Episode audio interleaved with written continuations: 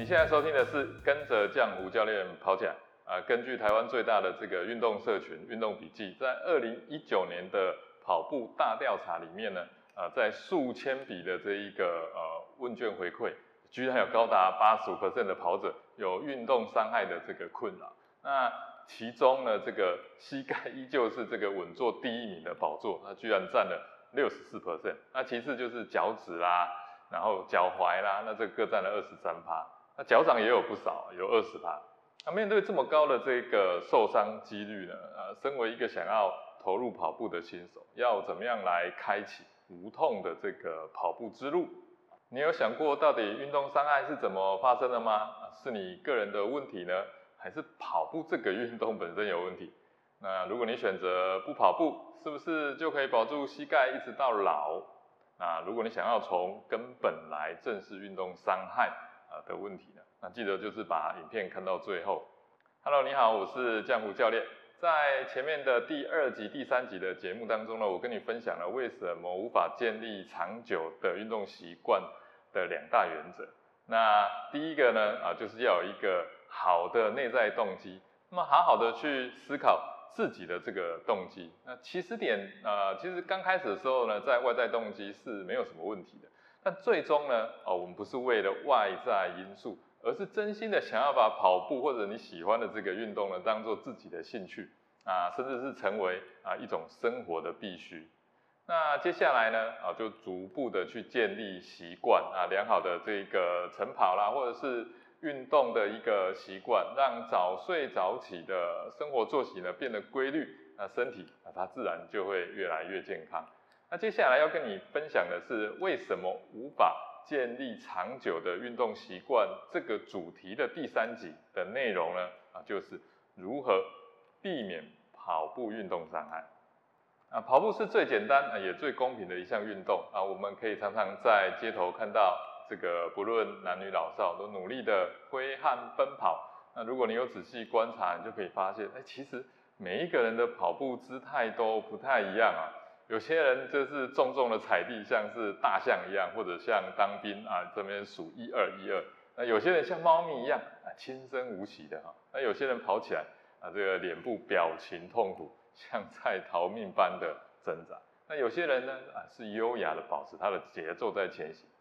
那为什么有人可以跑起来那么的愉快？有些人跑着跑着呢啊他就受伤了呢？跑步常见的运动伤害呢啊不外乎是以下这几种。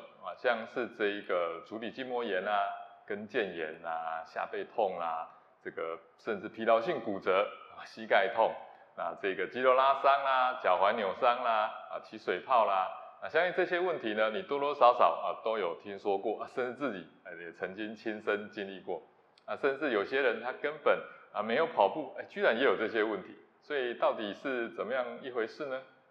我相信大部分的人呢，都是抱着期待健康的这个心态来开始跑步的。那然而，跑步如果会带给你这些伤害的，那你自然而然就没有办法长久把它建立成一种跑步习惯啊，甚至你想远离这项运动。那今天这一集节目呢，啊，没有要一一来跟大家谈这些运动伤害那我其实是要告诉你，你只要正视一件事情，那这些问题呢，通通都不会找上你。那这件重要的事情呢，就是跑步是需要正确知识的。那过去传统呢，对于跑步的认知是这样，就是说跑步的姿势没有一定的动作啊，甚至认为每一个人都要有适合自己的动作。那如果这个理论是正确的，那么跑步就没有什么可以学习的必要了。怎么说呢？啊，因为没有标准，我们就没有办法学习的啊。那同时也否定了跑步需要技术这件事情。但实质上，你可以从很多啊原始的部落当中看到，某些部落的跑步能力特别好，那某些部落呢则不一定。那这之间的差异呢，其实就是技术差异。那举例来说啊，如果有两辆规格啊相近的这个赛车，那分别交给一个一般人啊跟赛车手，那甚至我们让一般的市民呢，他选择。规格稍微好一点的车，那两位在赛车场上那同场竞技，那你猜结果会如何？那当然是赛车手会赢啊！哦，这个道理非常简单嘛，因为在相近的性能的装备之下，技术更好的人啊，一定能够将装备发挥的这个淋漓尽致。那既然跑步有技术，那又应该由谁来定义技术的标准呢？答案是重力。那因为呢，人类呢的演化过程里面啊，跑步是人类求生存的一项重要演化结果。那这个天生的技能本身就要合乎大自然的演进。一切的生物呢，都活在地球的重力场之下，所以我们应该呢顺应自然啊，并且利用重力去移动。啊，过去我也是完全不了解这件事情啊，以至于在开始跑步的过程当中呢，吃了非常多的苦头。那当了解这个正确的跑步技术之后呢，啊，才逐步摆脱哦跑步所带来的伤害跟痛苦。除了刚刚所说造成跑步运动伤害最大的根本原因啊，是来自于不良的跑步姿势，还有技术外呢，还有一些可能的这些危险因子，像是说过去的运动伤害史，有就是以前的旧伤啊，还有在短期之间呢，跑步的练习量太大了，身体消耗不了，再来就是身体的结构排列顺序有问题，啊，再是肌肉的弹性啊跟力量不足。啊，关节活动度差啊，肌肉神经控制能力不佳等等。那很多人其实都有这些部分的问题，但大部分的人们并没有察觉自己有这些相关性的问题。普遍上，在面对哦或者是预防运动伤害的时候呢，我们比较在意的通常就是说，我要买哪一些啊这个护膝，或者是哪个医师的的医术比较高明。那哪一双跑鞋的避震更好，可以保护双脚？但最终呢，这些都没有办法从根本去解决跑步所带来的运动伤害。啊，我帮助过非常多的学员摆脱跑步所带来的运动伤害，在各项的评估之后呢，甚至是被嘱咐不能再继续跑步的人，也可以都在跑步起来。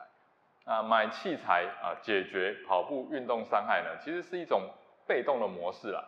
辅具可以暂时呢让你度过运动伤害的修复期，但我们不可能一辈子都啊倚靠辅具啊，就如同你受伤，如果你需要拄着拐杖，那你肯定想要尽早的摆脱拐杖这个辅具。那像足弓、鞋垫啊、护膝等等这一类的，它其实都是辅具的功能。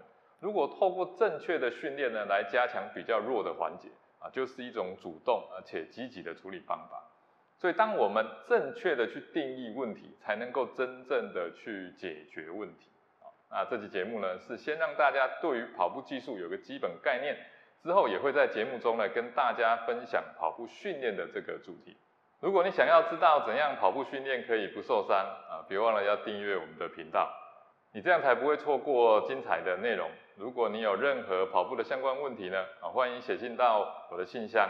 那我的 email 信箱呢是。Running School 小老鼠 b g 点 c o r u n n i n g s c h o o l 小老鼠 b i j i 点 c o 哦，记得是点 c o 哦，没有点 c o m。